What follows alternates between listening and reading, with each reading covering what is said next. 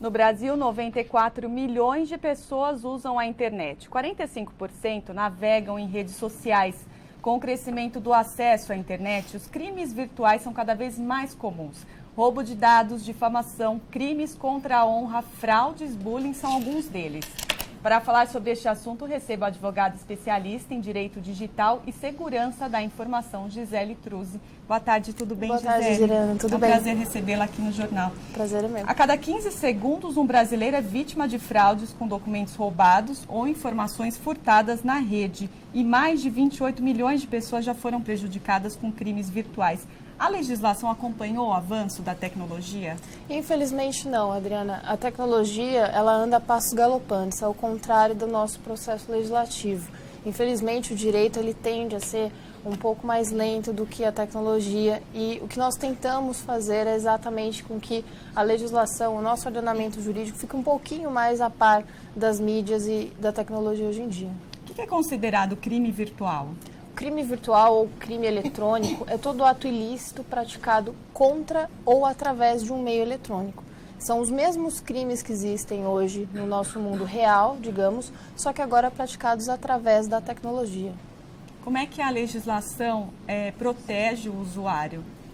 Nosso Código Penal ele já abrange cerca de 95% dos crimes praticados através dos meios eletrônicos. Então, o furto, o estelionato, pornografia infantil, o cyberbullying, que é caracterizado como difamação, uma série de eh, condutas ilícitas já praticadas por meios eletrônicos já são definidas no nosso Código Penal. Então, é possível, sim, enquadrarmos a maioria desses delitos na nossa legislação atual. Há pequenos casos ainda que são condutas típicas da informática que ainda não têm uma tipificação legal. Por exemplo? É, o ataque é, de negação de serviço a servidores, né? um, um acesso maciço a um determinado site, a um determinado servidor, que faz com que a, a banda desse site não aguente e derrube esse site. Nós temos esse crime hoje em dia caracterizado pela nova lei de crimes eletrônicos como o DDoS, o ataque de negação de serviço a os servidores públicos, né, os, sistemas de servidores públicos.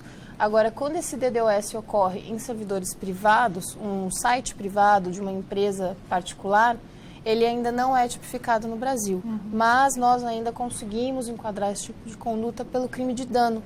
Toda vez que um site, um servidor cai, ele vai gerar um dano para uma pessoa ou para uma empresa. E aí nós conseguimos metrificar isso e qualificar pelo crime de dano. O usuário que sofrer algum tipo de crime virtual, a quem ele deve recorrer? Primeiramente, é extremamente importante que o usuário faça prova desse material, faça prova dessa ocorrência. Então, tire prints de tela com o celular ou do seu próprio computador, armazene esse conteúdo e vá até uma delegacia de polícia mais próxima. E frisando aqui que pode ser qualquer delegacia de polícia, não necessariamente uma delegacia especializada em crimes eletrônicos. Qualquer delegacia qualquer delegacia, denúncias? Qualquer delegacia tem competência para receber.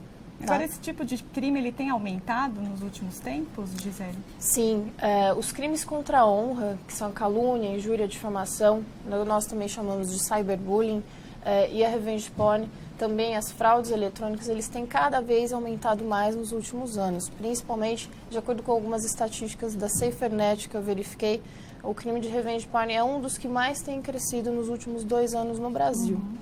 Agora, o simples fato de uma pessoa compartilhar uma foto pode ser considerado crime, por exemplo, com a morte do cantor, que muitas pessoas compartilharam imagens e fotos do acidente? É, esse compartilhamento de conteúdo, seja íntimo ou não, mas que atente contra a imagem de alguém, que cause, cause dano a alguém, pode sim ser considerado como um crime também, num menor grau, mas a pessoa pode ser responsabilizada judicialmente pela divulgação desse conteúdo, porque a cada vez que você compartilha um material, você também está indiretamente ratificando aquele material, seja inverídico ou não.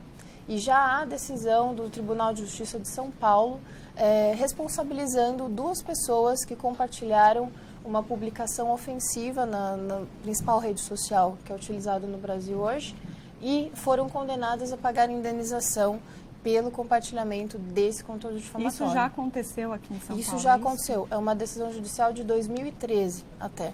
Foi um caso em, em, que um pet shop foi difamado e um veterinário também foram fortemente difamados na, na rede social. Uh, a cliente que fez essa postagem inicial divulgou uh, menções né, extremamente negativas ao profissional e ao estabelecimento comercial. Uh, o veterinário, sendo lesado, ele ingressou com uma ação contra ela é, e ele também verificou que outras duas pessoas compartilharam o conteúdo dessa cliente, que estava ali publicado na timeline dela, né?